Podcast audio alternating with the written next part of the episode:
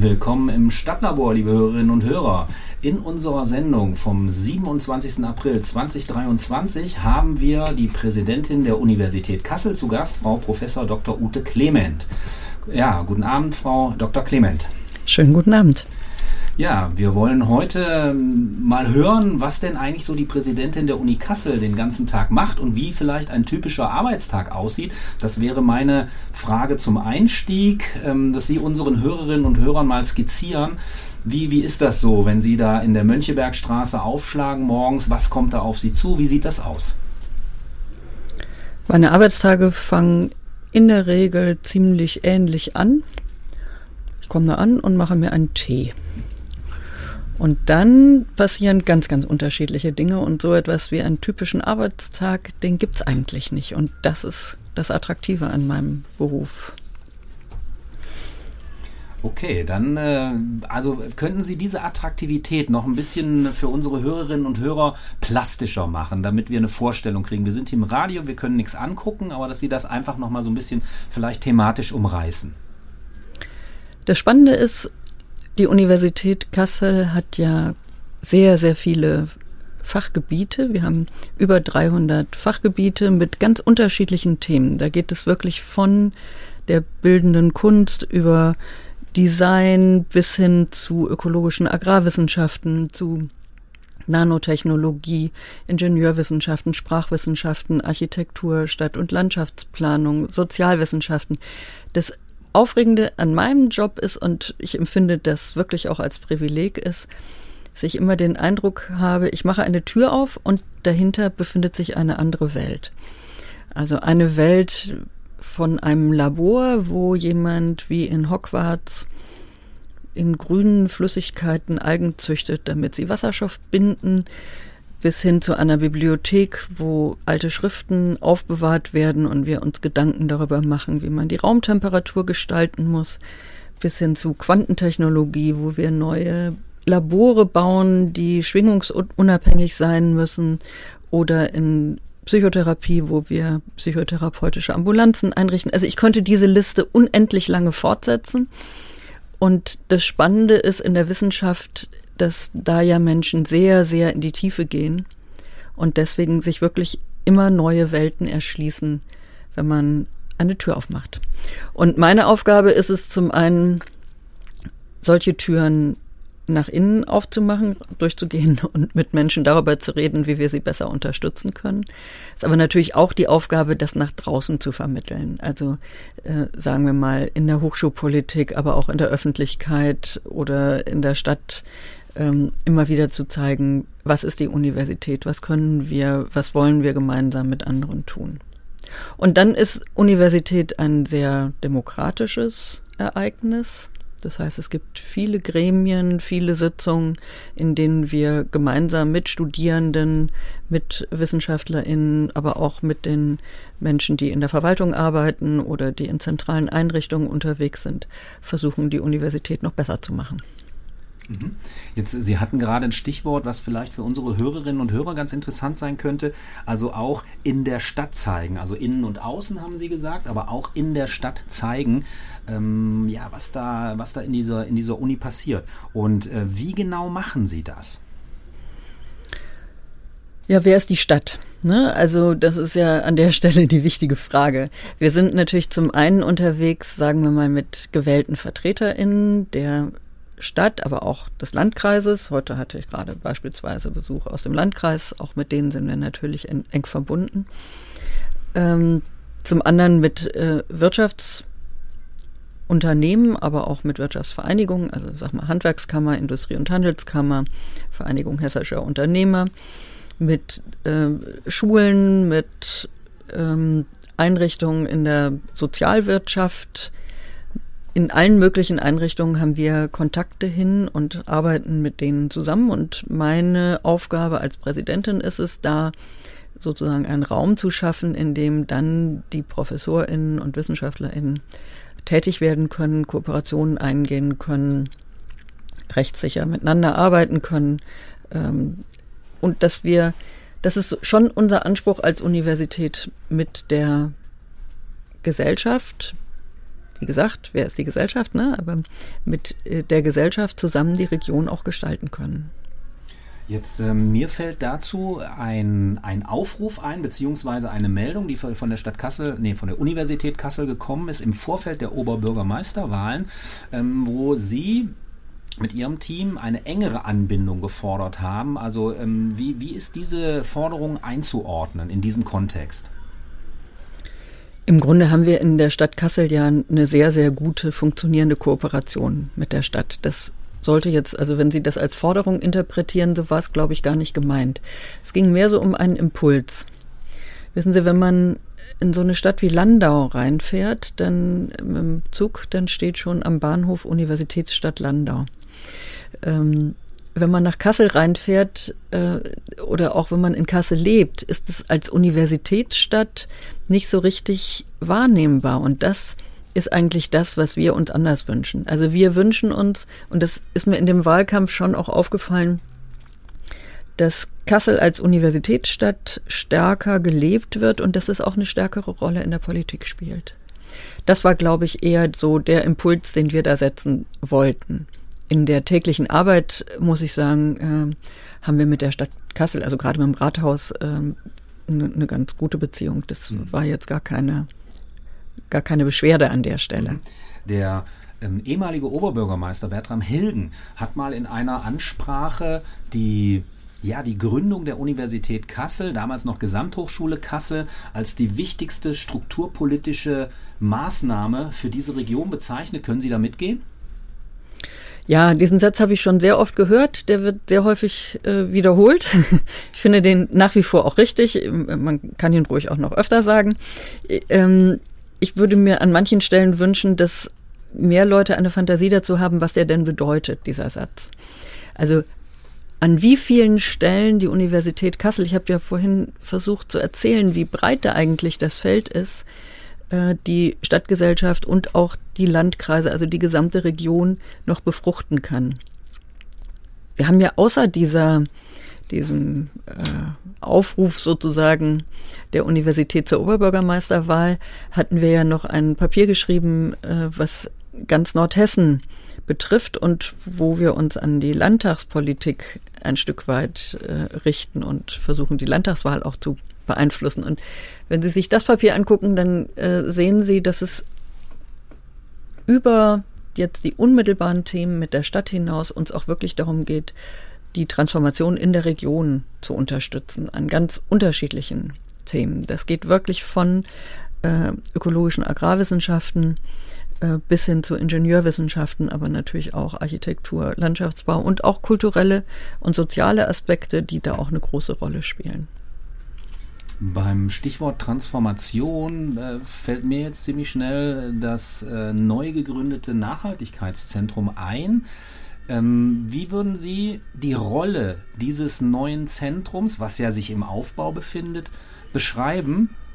Und äh, wie können wir als Stadt und als Region auch von dieser Geschichte profitieren, weil ähm, das ja durchaus auch eine internationale Ausstrahlung hat? Wir wollen ja dieses Zentrum aufbauen, das Kassel Institute for Sustainability. Wir sind jetzt an einem Punkt, wo wir ähm, acht Professuren besetzt haben. Das Versprechen, was wir uns selber gegeben haben, ist ja, für jedes der 17 Nachhaltigkeitsziele der UN möchten wir 17 Professuren einrichten. Davon äh, sind Stand heute acht Professuren besetzt. Vier davon bezeichnen wir als Kernprofessuren in den Bereichen Natur, Technik, Kultur und Gesellschaft. Die sind besetzt und auch sehr gut besetzt. Da freue ich mich, dass wir so ein tolles Team jetzt auf die Beine gestellt haben. Was diese Professuren im Moment tun, ist, dass sie sich äh, Querschnittsthemen suchen, in denen sie gemeinsam ein Profil entwickeln können für dieses Zentrum. Und zwar sowohl zwischen diesen acht Professuren als auch natürlich in die Breite der Universität hinein. Das heißt, diese Menschen versuchen jetzt erstmal herauszufinden, wer arbeitet alles in, an Nachhaltigkeit an unserer Universität. Und das sind unglaublich viele Menschen, denn das Profil Nachhaltigkeit haben wir ja schon seit äh, Herr von Weizsäcker bei uns Präsident war, also vor langer Zeit. Ähm, Und die versuchen jetzt Themen herauszufinden, die quer zu den Nachhaltigkeitszielen oder auch in der Tiefe der Nachhaltigkeitsziele dann profilbildend werden können für die gesamte Universität. Das ist der Stand in dem Kassel-Institut. Es gibt zugleich aber noch ein anderes Projekt, die äh, innovative Hochschule, wo wir ähm, Gelder einwerben konnten, die genau dazu dienen sollen, die Transformationsaktivitäten, also alles das, was die Universität Kassel im Bereich Nachhaltigkeit tut, jetzt noch viel stärker mit der Entwicklung in der Region zu verweben. Wir sind ja hier in der Opernstraße, eine Querstraße weiter in der Wilhelmsstraße wird ähm, im Herbst diesen Jahres eine, ein Ort eröffnet werden. Der Arbeitstitel ist Universitätsforum, wo wir Ausstellungen machen können, wo wir Workshops, Vorträge, ähm, ganz unterschiedliche Events durchführen können, die dazu dienen sollen, das, was wir an der Universität tun, mit dem, was die Region braucht, um sich noch nachhaltiger zu entwickeln, verknüpfen können. Und das wird begleitet in, da wird es vier Themenjahre geben. Ein Themenjahr wird Energie sein.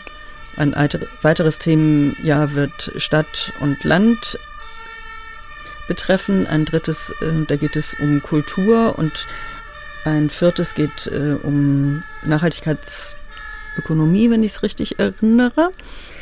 Äh, in diesen vier Themenjahren werden wir auf die Region zugehen und von der Region Impulse aufnehmen und da gemeinsam daran arbeiten, dass die Transformation hier stärker vor, vorangetrieben wird auch noch. Und da wollen wir was gemeinsam gestalten. Ja, beim, beim Stichwort Transformation, das hört sich ja erstmal vergleichsweise allgemein und abstrakt an. Könnten Sie da vielleicht das noch mit ein paar Stichworten hinterlegen für unsere Hörerinnen und Hörer, damit wir sagen, ja, worüber sprechen wir? Weil äh, möglicherweise verstehe ich etwas anderes unter Transformation als Sie in, in den Kontexten, in denen Sie sich bewegen. Ich glaube ehrlich gesagt nicht. Ich glaube, das ist ziemlich augenfällig, an welchen Stellen wir uns im Moment mit so großen gesellschaftlichen Herausforderungen konfrontiert sehen. Äh, Gerade auch hier in der Region, ne, dass äh, es ganz unumgänglich ist, dass sich die Region an der Stelle verändert. Das betrifft zum einen Arbeitsplätze. Also wenn große Unternehmen in der Region äh, sagen, sie stellen jetzt ihre Produktion um auf erneuerbare Energien oder Technologien, die man braucht, um erneuerbare Energien nutzen zu können, dann bedeutet das, dass Tausende von Menschen anders ausgebildet werden müssen, andere Kompetenzen brauchen, als sie das bisher brauchten. Versuchen Sie mal einen Handwerker zu finden im Moment, der Ihnen eine Wärmepumpe installiert. Mhm. Versuchen Sie mal, ne? Also es gibt an ganz vielen Ecken und Enden ganz unmittelbare ähm, Bedarfe, die daraus entstehen, dass sich die Welt gerade rasant verändert. Dazu gehört, dass wir im letzten Jahr eine äh, unglaubliche Trockenheit hatten und dass unsere Grundwasserspiegel noch nicht wieder richtig aufgefüllt sind. Dass wir brauchen darüber Wissen. Wir müssen wissen, was passiert mit um, unserem Wasser. Was müssen wir anpflanzen, damit wir die Welt noch gut ernähren können? Also das sind Themen, die liegen äh, auf der Hand. Wir haben mit einer großen Inflation im Moment zu tun, die dazu führt, dass Leute arm werden, die vorher nicht arm waren oder noch ärmer werden und irgendwie unterstützt werden müssen. Wir müssen gemeinsam überlegen, wie kann das gehen. Also das, ich glaube, das ist ähm, klingt abstrakt, ist aber überhaupt nicht abstrakt. Mhm. Und äh, ich sag mal, man, man wirft ja gerade der Wissenschaft oftmals vor, ja, ihr sitzt da in eurem Elfenturm und so weiter. Ich höre was ganz, ganz anderes jetzt von Ihnen und das ist auch, äh, sage ich mal, Ihr Programm für, für, für Ihre Präsidentschaft an äh, unserer Uni Kassel. Ach, das finde ich immer gar nicht so richtig zutreffend. Also ein Elfenbeinturm, ähm, äh, ich kenne das nicht. Ich habe so eine Fantasie, wie der aussehen könnte.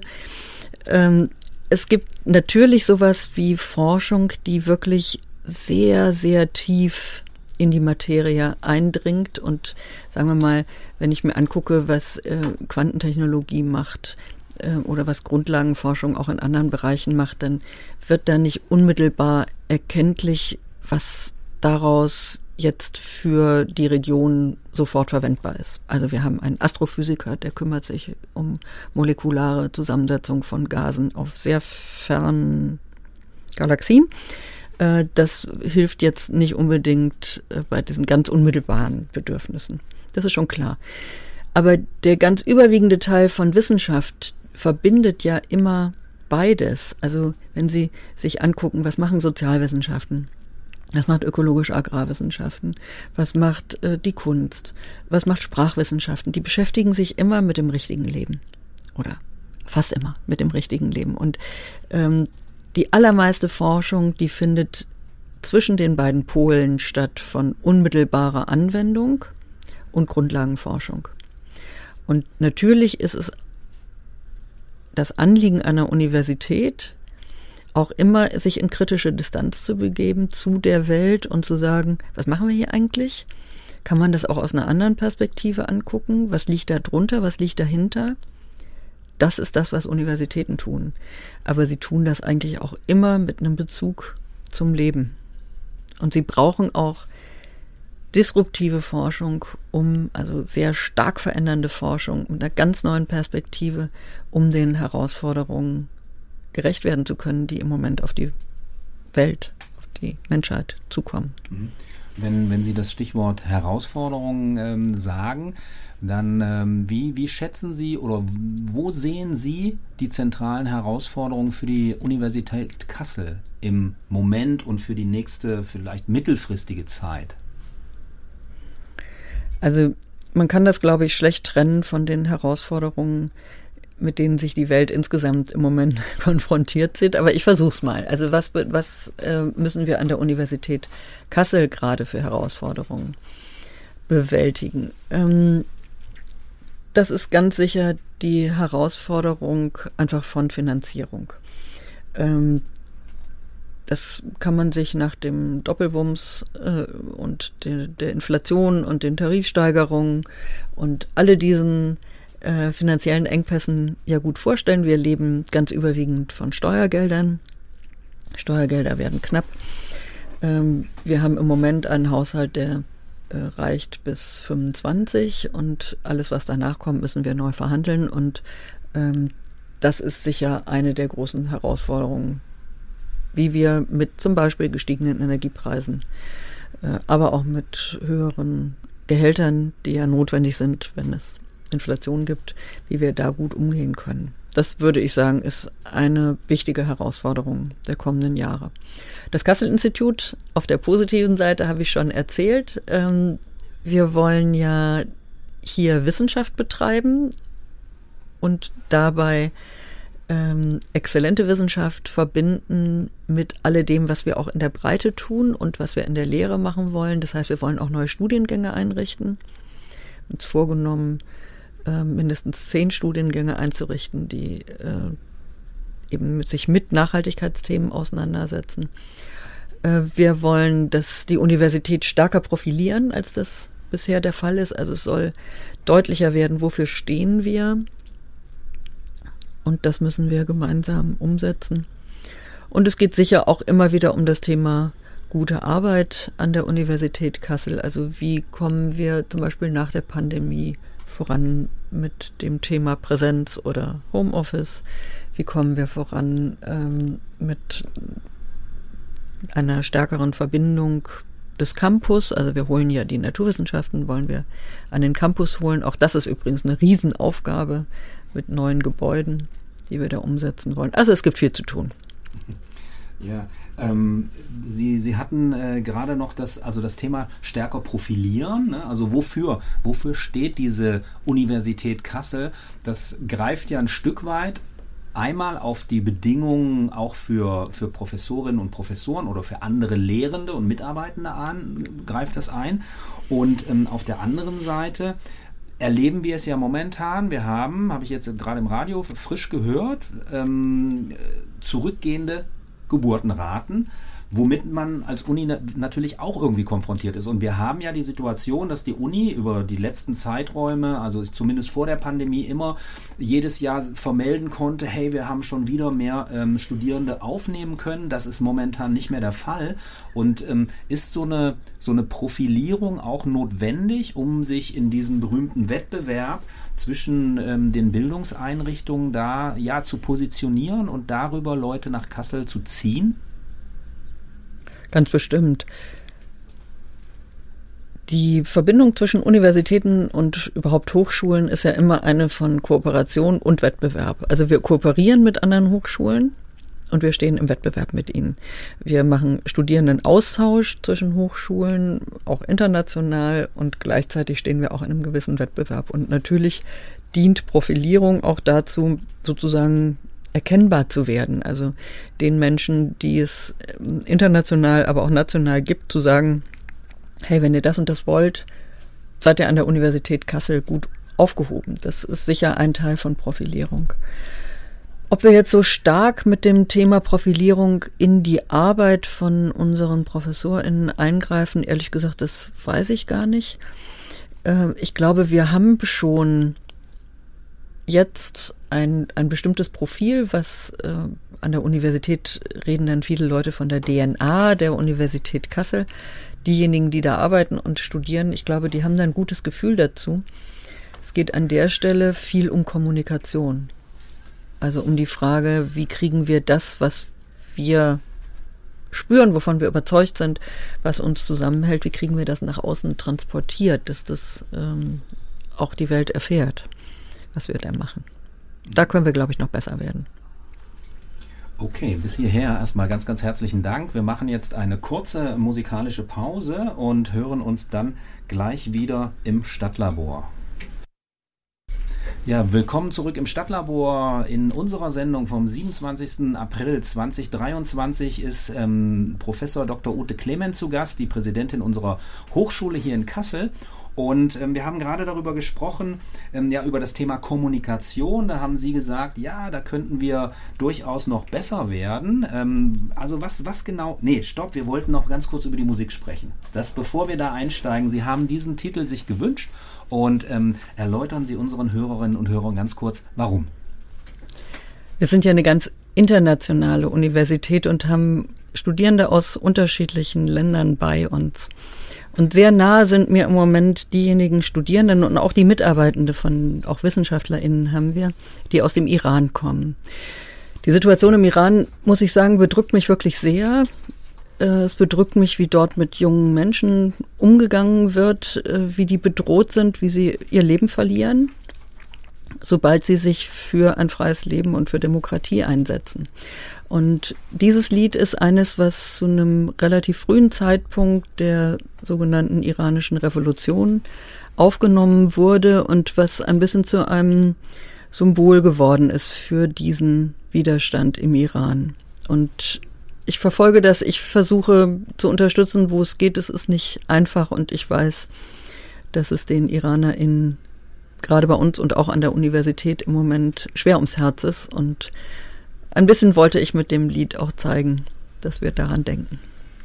Ja, ja, vielen Dank für diese, für diese Erläuterung. Also wie gesagt, nochmal die Brücke zu schlagen zu unserem ähm, Gespräch jetzt in der ersten ähm, Etappe, sagen wir mal. Da hatten Sie gerade darüber gesprochen, wir können im Bereich der Kommunikation noch besser werden. In der Pause haben wir eben auch gesagt, ja, die Uni hat so viel Potenzial, wissen das alle da draußen, ja. Und ähm, also könnten Sie das vielleicht noch mal ein bisschen konkretisieren, was Ihre ähm, Ideen dazu sind, wo, wo da die Reise noch hingehen könnte?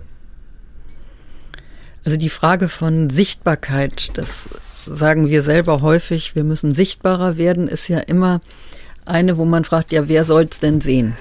Ich glaube, dass in den Fachcommunities, also in den Fächern, ich sage jetzt mal Wirtschaftswissenschaften oder äh, Politikwissenschaften, Philosophie, was auch immer, Ingenieurwissenschaften, äh, unsere Wissenschaft durchaus anerkannt und auch gesehen wird. Also ein Physiker weiß vom anderen Physiker, wo es gute Leute gibt und dass es die in Kassel gibt. Das ist weniger das Thema. Das Thema ist eher wie ähm, das, was wir als Spirit von unserer Universität mit uns tragen. Also, dass wir eine Universität sind, die sehr offen in die Gesellschaft hineinwirken möchte, die sich den großen gesellschaftlichen Herausforderungen annimmt, an der eine große Zahl von Studierenden studiert, die aus Familien kommen, wo Studieren nicht ganz vorne auf der Agenda steht, sondern die vielleicht die ersten sind in ihrer Familie, die studieren. Wo auch Studierende, die nicht traditionell, also nicht mit einem Abitur kommen, uns zu uns kommen, eine gute Chance haben. Also diese Dinge, die für uns wichtig sind und die wir als Teil unserer Identität betrachten, die würden wir gerne noch stärker nach außen kommunizieren. Und das, was wir jetzt im Kassel Institute for Sustainability, also in dem Nachhaltigkeitszentrum vor uns haben, das spielt da eine ganz wesentliche Rolle. Denn da geht's ja auch um soziale Gerechtigkeit, um Zugang zu Bildung, um Zugang zu Gesundheit, um Zugang zu guten Nahrungsmitteln, zu einer lebenswerten Stadt, ähm, zu guten Technologien, regenerativen Energien. Also alle diese Themen sind da gut aufgehoben und das wollen wir so verankern, dass es tatsächlich die Menschen, die sich für solche Themen interessieren, auch wissen, dass sie da in Kassel AnsprechpartnerInnen haben, sowohl was Studium angeht, als auch was Forschung angeht. Mhm. Sie haben jetzt gerade davon gesprochen, dass es ein großes Anliegen wäre, ja auch ähm, Kinder junge Menschen aus Familien, wo es nicht der Standard ist, dass man studiert, an die Unis zu kriegen. Wir brauchen definitiv diese Leute. Ne? Also so. Und auf der anderen Seite, das, man, man liest es halt auch immer wieder und hat es auch im Zusammenhang natürlich mit dieser Pandemiesituation ge gesehen, dass gerade diejenigen, ähm, die aus solchen Familien kommen, oftmals wirtschaftlich nicht so gut aufgestellt sind. Da sind Jobs weggebrochen, da ist es mit dem BAföG irgendwie schwierig und möglicherweise brauchen solche Menschen mehr Unterstützungsangebote, weil es vielleicht auch an Vorbildern fehlt, an denen ich mich orientieren kann. Also ähm, ist es so, also wir haben ja, das ist ja, ich vergleiche die Situation ganz gerne so ein bisschen damit, dass wir ja hier, sage ich mal, in, den, in der Bundesrepublik in den 60er Jahren über integrierte Gesamtschulen es geschafft haben, viele Leute, viele Kinder ähm, ja, zu, zu höheren Bildungsabschlüssen zu führen und auch als erste oftmals aus der Arbeiter, aus dem Arbeitermilieu, aus der Arbeiterklasse sozusagen ähm, in die Unis zu bringen. Und das ist ja bei migrantischen ähm, Leuten, Familien jetzt aus meiner Perspektive ein Stück weit eine ähnliche Situation, ne? dass man irgendwie, man, man hat eigentlich niemanden, an dem man sich so richtig wenden kann.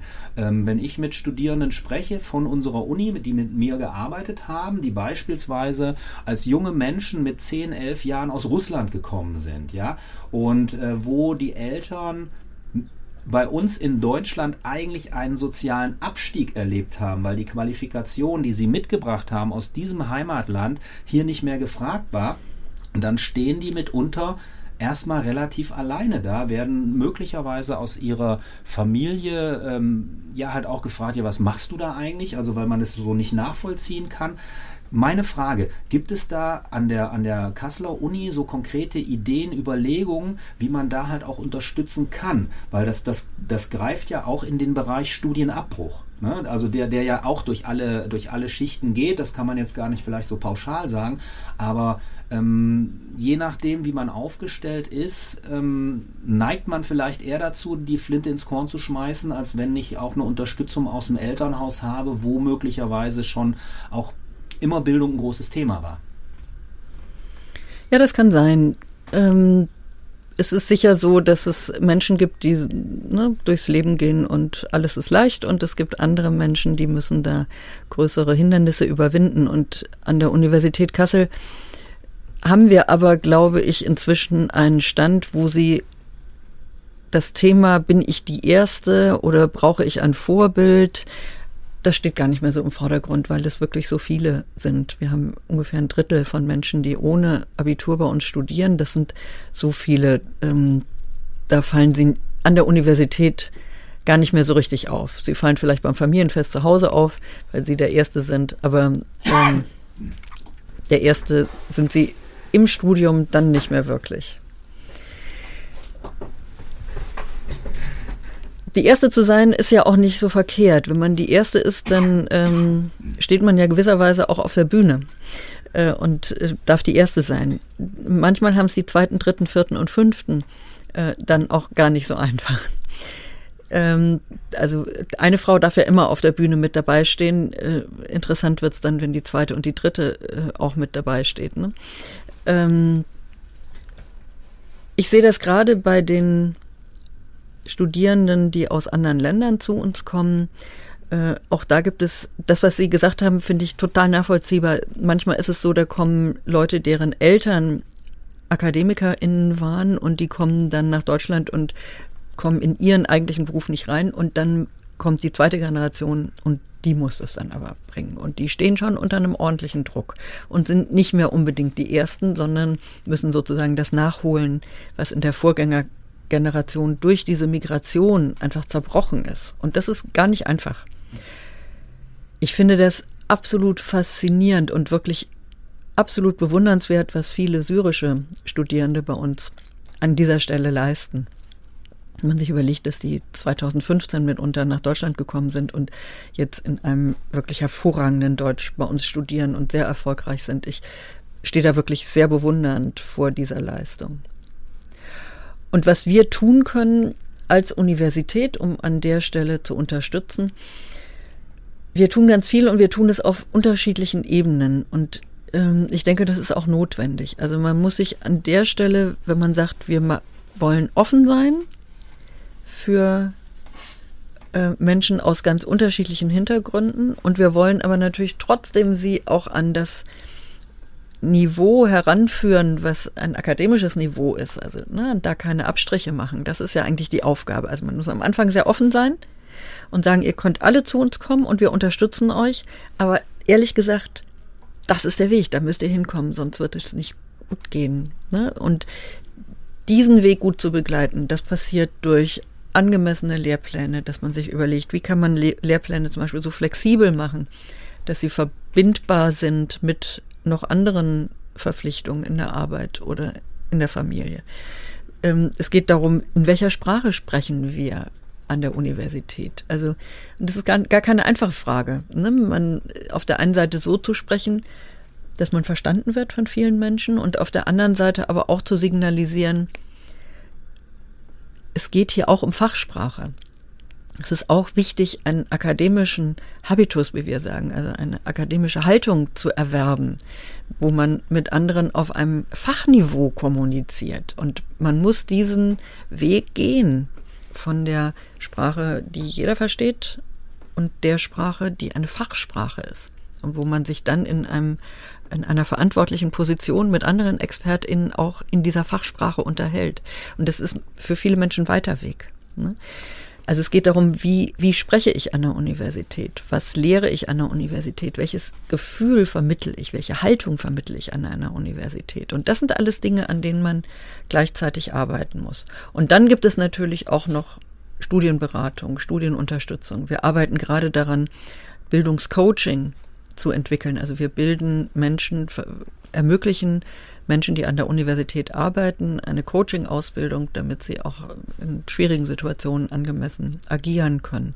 Also es gibt dann noch ganz konkrete Angebote, die müssen wir natürlich auch leisten. Mhm.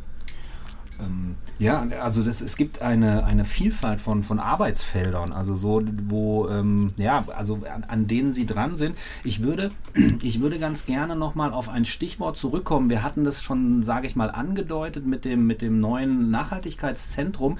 Da gibt es dieses, äh, in einem Interview habe ich das gelesen, Sustainable Valley. Das ist eine, eine Vokabel, ähm, die Sie in die Debatte eingeführt haben, sage ich mal, oder ich kenne sie von Ihnen. Und das, das ist ja, das beschreibt ja eine Vision, ja. Und vielleicht können Sie unseren Hörerinnen und Hörern mal ja diese Vision ähm, versuchen nahe zu bringen, was Sie damit verknüpfen. In Wirklichkeit habe ich den Begriff geklaut. Der kommt von Daniel Opper, der äh, bei uns der Leiter der von Uni Kassel Transfer ist und der diesen Begriff in die Diskussion mit hineingebracht hat. Und ich denke, was dahinter steht, ist genau die Frage, die wir vorhin schon mal besprochen hatten. Was hat, was kann Wissenschaft für eine Region leisten und was leisten Regionen für die Wissenschaft? Also wie kann man da in einem guten Miteinander sein und sich gegenseitig Impulse geben so und gegenseitig auch oder miteinander dann Zukunft gestalten? Und es gibt ja immer so Regionen, die haben eine, ein bestimmtes Profil, das kennen auch Leute. Also früher gab es ja Textilregionen oder Bergbauregionen oder es gibt Regionen, da weiß man, da gibt es viel chemische Industrie oder so. Also die, wo die Region aus einer bestimmten Tradition heraus ähm, ein Bild nach außen vermittelt, aber auch, wo sich dann Kompetenzen konzentrieren, weil man weiß, also wenn ich mich für Textil int interessiere, dann gehe ich in die Region oder wenn ich mich für Bergbau interessiere, dann gehe ich in die Region. Und das ist ganz wichtig, glaube ich, für regionale Entwicklung, dass man eine Identität hat, die nach außen transportiert. Also wenn ich in dem Thema was werden will oder äh, Kompetenzen aufbauen will, dann gehe ich dahin. Und dann ist die Frage, was kann denn da Nordhessen sein? Und auch gerade in dieser Gruppe, mit der wir das Nordhessen-Papier geschrieben haben, zu erneuerbaren und resilienten Energiesystemen, da haben wir gesagt, genau dieses, also erneuerbare und resiliente Energiesysteme und alles, was damit zusammenhängt, das könnte eine gute Vision sein für die Region. Also wenn deutlich wird, dass Nordhessen eine Region ist, in der es viel erneuerbare Energien geben kann, also Wind, Wasserstoff, äh, Solar, Wärmepumpen. Haben wir alles hier in der Region, haben wir alles auch mit, mit Unternehmen in der Region, das könnte man befördern. Dafür könnten wir stehen. Aber damit das funktionieren kann, braucht es noch viel mehr. Es braucht Energiesysteme, also die Verbindung, ne, die Frage, wie kann man Wasserenergie, Windenergie, Solarenergie so miteinander verknüpfen, dass immer dann die Energie da ist, zentral, dezentral, wo man sie gerade braucht. Da steht zum Beispiel unter anderem das Fraunhofer Institut, das IEE dafür, mit dem wir ja auch ganz eng zusammenarbeiten. Und wie kann man dann darüber hinaus noch solche Aspekte mit einfügen? Wer, wer kriegt eigentlich eine Wärmepumpe? Kriegen das nur Leute, die Einfamilienhäuser besitzen? Und die da auch das Geld haben, um das äh, da rein zu investieren? Oder ist das auch was für Wohnungsbaugesellschaften, die wir da auch mit ins Boot holen können? Wann, wann kauft sich denn jemand ein Fahrrad oder wann nutzt jemand öffentliche Verkehrsmittel? Oder wann kann man sich das auch leisten, nachhaltige Energien einzukaufen? Ähm, also wenn man den, den Aspekt von sozialer Ungleichheit noch mit reinbringt. Also die ganze Frage, wie kann ein nachhaltiges Energiesystem funktionieren, hat ja auch sehr, sehr viele soziale Aspekte. Und die muss man da auch mitdenken. Oder auch marktwirtschaftliche Aspekte. Also die Frage, wann investiert jemand in erneuerbare Energien? Wir haben einen Professor, der sich mit nachhaltigen Formen von Investitionen am Markt beschäftigt wann wird es für eine einzelne Person günstiger, öffentliche Verkehrsmittel zu benutzen? Und warum tun wir das nicht, obwohl es eigentlich günstiger ist? Also diese psychologischen Fragen. Wir haben eine Fahrradprofessur, die sich mit der Frage auseinandersetzt, wie musste eine Stadt gestaltet sein, damit man das Fahrrad mehr nutzt. Also alle diese Dinge könnten wir zusammenbinden und dann wirklich zu einer Region werden, die als Sustainable Valley, also als nicht Silicon Valley, sondern als nachhaltige Region dafür steht, wie das Zusammenspiel von erneuerbaren, resilienten Energieformen miteinander gelingen kann. In einer Gesellschaft, die eben trotzdem den Anspruch nach Bildung, nach sozialer Gleichheit nicht aufgibt. Mhm. Und ähm, es gab ja, mir ist jetzt in dem, in dem Zusammenhang ähm, eine Studie in den Sinn gekommen, die mal gemacht worden ist, wo man rausgefunden hat, wie viele Plätze, wie viele Arbeitsplätze ähm, die erneuerbaren Energien ähm, hier in dieser Region schon äh, zur Verfügung stellen, ja, mittlerweile. Und ähm, dann halt auch verbunden, jetzt auch eng verbunden oder undenkbar ohne die Universität Kassel, die Gründung von SMA, ne, also als, als Unternehmen, wenn man, wenn man, wenn man sich solche Dinge anschaut, ähm, kann man also diese Idee ist ja auch, so wie ich es verstehe, so angelegt, dass sie schon auf Dingen aufbaut, die in der Region bereits sind und dann vielleicht dieses Zentrum zu so einer Art Netzwerkknotenpunkt, Inkubator oder sowas wird, um diese Entwicklung noch weiter nach vorne zu kriegen. Kann man das so sehen? Mm, ich glaube, das würde dem Kassel Institute for Sustainability nicht wirklich gerecht. Also da geht es ja wirklich auch um internationale Forschung, da geht es auch um sehr kritische Forschung, die vielleicht dann auch nochmal ein paar Grundlagen in Fragen stellt. Ich glaube, das müssen wir unabhängig voneinander sehen. Also das Kassel Institute for Sustainability wird ein Zentrum werden, wo sehr weitreichende international sichtbare, exzellente Forschung betrieben wird, auch mit internationalen PartnerInnen. Wir haben jetzt gerade eine ähm, Kooperation angestoßen mit einer großen mexikanischen Universität. Da geht's dann gar nicht um Deutschland, sondern um Mexiko. Ähm, also solche Projekte werden da in Angriff genommen werden und das wird sicherlich in Austausch stehen und in Teilbereichen sich auch mit Nordhessen beschäftigen, aber weit darüber hinaus reichen. Okay, wir machen bis hierher. Erstmal ganz, ganz herzlichen Dank. Wir machen jetzt nochmal eine kurze musikalische Pause und hören uns dann gleich wieder im Stadtlabor. Willkommen zurück im Stadtlabor. In unserer Sendung vom 27. April 2023 ist äh, Professor Dr. Ute Clement zu Gast, die Präsidentin der Hochschule Kassel.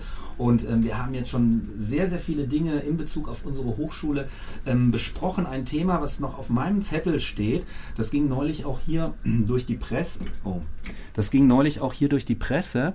Ein ähm, Thema, Stichwort Zivilklausel. Also die Universität Kassel hat oder kooperiert mit zwei Rüstungsunternehmen, die hier in Kassel angesiedelt sind.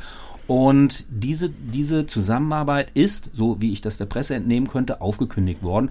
Und diese Zivilklausel, die es ja an vielen Forschungs- und äh, wissenschaftlichen Einrichtungen gibt, spielt da eine Rolle. Frau ähm, Professor Dr. Clement, könnten Sie unseren Hörerinnen und Hörern das so ein bisschen plastisch machen, was da, was das für ein Prozess war und was da passiert ist? Das kann ich gerne versuchen. Wir haben auf Anregung von Studierenden im Senat im Jahr 2013 eine sogenannte Zivilklausel verabschiedet. Das heißt, in der Grundordnung unserer Universität steht ein Satz, der ungefähr sagt, dass wir uns selbst dazu verpflichten, in Forschung und Lehre ausschließlich zu friedlichen Zwecken zu arbeiten.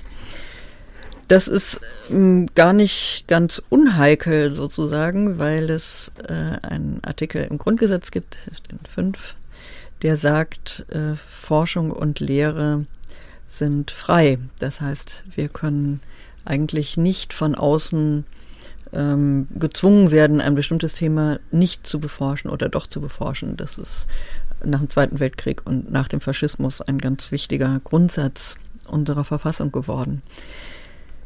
Dennoch haben wir da uns selbst zu verpflichtet und prüfen jedes Jahr alle Drittmittelanträge daraufhin ab, ob die denn auch zu friedlichen Zwecken ähm, durchgeführt wurden. Und nun war es so, dass ähm, vor einiger Zeit, und zwar, wenn ich es richtig weiß,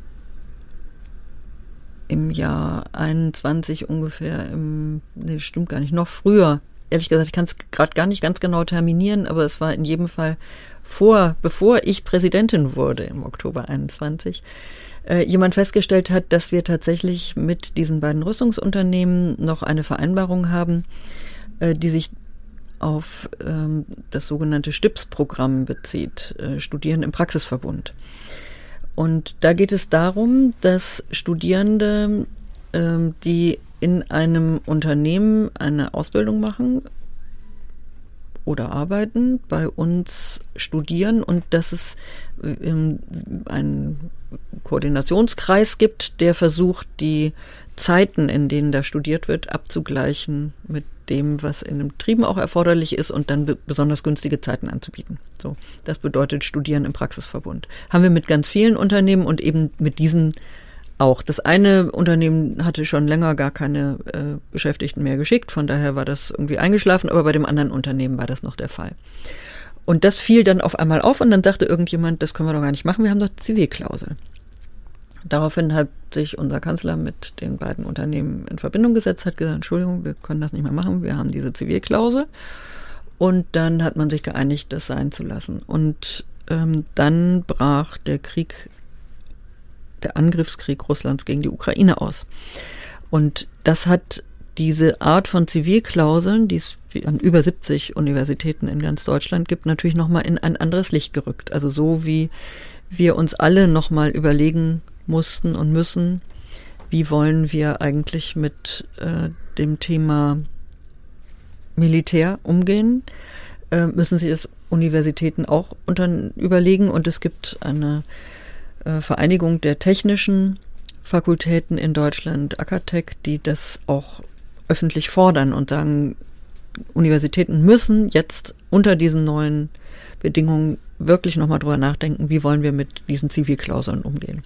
Und das traf sich nun zeitlich gerade ganz unglücklich. Ähm, der Prozess, in dem wir uns von diesen beiden Unternehmen verabschiedet haben, was mit dem Krieg wirklich gar nichts zu tun hatte, äh, und die Entwicklung in der Ukraine. Und wir haben das jetzt gerade am Mittwoch im Senat nochmal äh, ausführlich diskutiert. Es gibt schon auch in der Universität diese beiden Positionen. Also die einen, die sagen, äh, gerade jetzt müssen wir die Zivilklausel aufrechterhalten, hochhalten, ernst nehmen, mit aller Macht durchsetzen, ähm, weil wir jetzt richtig erkennen, wie wichtig Frieden ist und ähm, weil auch das Argument, dass sich nach dem Angriff Russlands auf die Ukraine so ganz viel verändert hat, ähm, sehen diese Leute nicht so richtig, sondern die sagen, also diese die, die Gruppe, die dieses Argument vertritt, sagt, wir haben seit vielen Jahrzehnten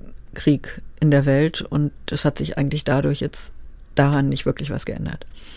Die anderen sagen, doch, es hat sich ganz viel geändert, dieses ist eine Zeitenwende und wir müssen uns überlegen, wie wir uns hier positionieren. Im Senat haben wir das jetzt so diskutiert, dass wir gesagt haben, eigentlich ist es ein Thema, was wir an ganz vielen Stellen in der Uni diskutieren müssen. Also ich sage jetzt mal ein Beispiel, ich selber bin zuständig für Internationalisierung. Äh, natürlich müssen wir uns darüber Gedanken machen, wie gehen wir mit sogenannten schwierigen Partnerländern um, was machen wir mit, mit russischen Kooperationen, was machen wir mit iranischen Studierenden, was machen wir mit ähm, China. Also müssen dieses Thema auf in die Kommission, in die Gremien mit reinholen. Aber wir werden die Zivilklausel im Moment nicht anfassen. Das ist das, was wir am Mittwoch im Senat besprochen haben dazu. Mhm. Ich hatte eben vergessen, nochmal äh, nachzufragen, was für eine schöne Musik wir gehört haben. Und da würde ich ganz gerne Sie nochmal zu befragen. Ja, es passt ganz gut. Ähm, dieses Stück äh, liegt mir selber sehr am Herzen und drückt gleichzeitig was aus, was ich auch von unseren Studierenden ganz häufig wahrnehme. Ähm, da singt Kevin Johansson, das ist ein Argentinier, der in den Vereinigten Staaten, glaube ich, oder in Kanada lebt. Und er singt Sur o no Sur, also die Frage Süden oder nicht Süden. Und es geht darum, wo ist man eigentlich zu Hause? Wo gehöre ich hin? Wenn ich hier bleibe, vermisse ich meine Heimat und äh, eigentlich kann ich es mir auch gar nicht richtig leisten hier im Norden. Und wenn ich aber in den Süden gehe, dann äh, geht das aus ganz vielen Gründen auch nicht. Und diese Zerrissenheit oder diese Suche nach einem Ort, das haben natürlich ganz viele unserer internationalen WissenschaftlerInnen und äh, auch unserer Studierende und ich selber habe es auch ein Stück. Und deswegen freue ich mich, das Lied hier gehört zu haben. Okay, dann, ich glaube, wir sind jetzt äh, ziemlich auf der Zielgeraden unserer Sendung angekommen und wir hatten, äh, wir hatten eben im, in, noch mal kurz gesagt, das Thema, Sie hatten eben gesagt, wir haben im Senat diskutiert, ja. Also, ähm, Senat, Präsidentin ne, und Kanzler haben wir gehört. Ähm, vielleicht noch mal so ganz, ganz kurz, eine, zwei Minuten, was zur demokratischen Verfasstheit. Sie hatten es ganz am Anfang gesagt und vielleicht auch dazu, ähm, ob die Präsidentin jetzt wirklich eine machtvolle Position hat oder ähm, wie, wie ist das? Was hat, kann, darf und kann die Frau Clement denn alles so entscheiden? Es kommt sicher darauf an, wie man seine Rolle versteht. Ich selber verstehe meine Rolle so, dass ich einen Raum aufspanne, in dem demokratische Prozesse stattfinden können. Und wir haben sehr, sehr viele Entscheidungen, die bei uns auf einer Fachebene fallen müssen. Da sind ExpertInnen am Werk, die am allerbesten bestimmen können und entscheiden können, was in ihren Fächern ansteht, welche Menschen sie zu sich holen wollen, wer da richtig ist, welches Thema richtig ist. Äh, bei diesen so breiten Themen kann das eine Präsidentin auf keinen Fall entscheiden und sollte das auch auf keinen Fall tun, äh, weil sie da viel zu dilettantisch wäre. Ähm, die, die das entscheiden können in einer Expertenkommission, sind die ExpertInnen. Und wir haben natürlich eine demokratische Kultur und auch eine Verfasstheit, also unsere Regeln sind so, dass auch die Studierenden ganz stark mitbestimmen können. Also die Studierenden sitzen in den Gremien, die Gelder verteilen, die, wo ProfessorInnen berufen werden, also ausgewählt werden, wo Personal ausgewählt wird, wo Bedingungen festgelegt werden, wie das funktionieren soll, wo überlegt wird, wer darf auf dem Campus wann was machen. Alles das sind Themen, die wir gemeinsam mit den Studierenden und den Mitarbeitenden unserer Universität entscheiden in Gremien. Und meine wirklich ganz ernsthafte Bitte wäre, sich zu überlegen, wollen Sie damit machen? Pflicht ist immer wählen, sage ich immer meinen Studierenden. Also Pflicht ist in jedem Fall in den Wahlen teilnehmen. Und die Kür ist, sich zu überlegen, ob man sich nicht wählen lassen will, um an diesen wichtigen Entscheidungen teilhaben zu können. Und das wäre wirklich meine ganz herzliche Bitte, die ich hier nochmal sagen darf, dass das auch ganz, ganz viele Menschen tun.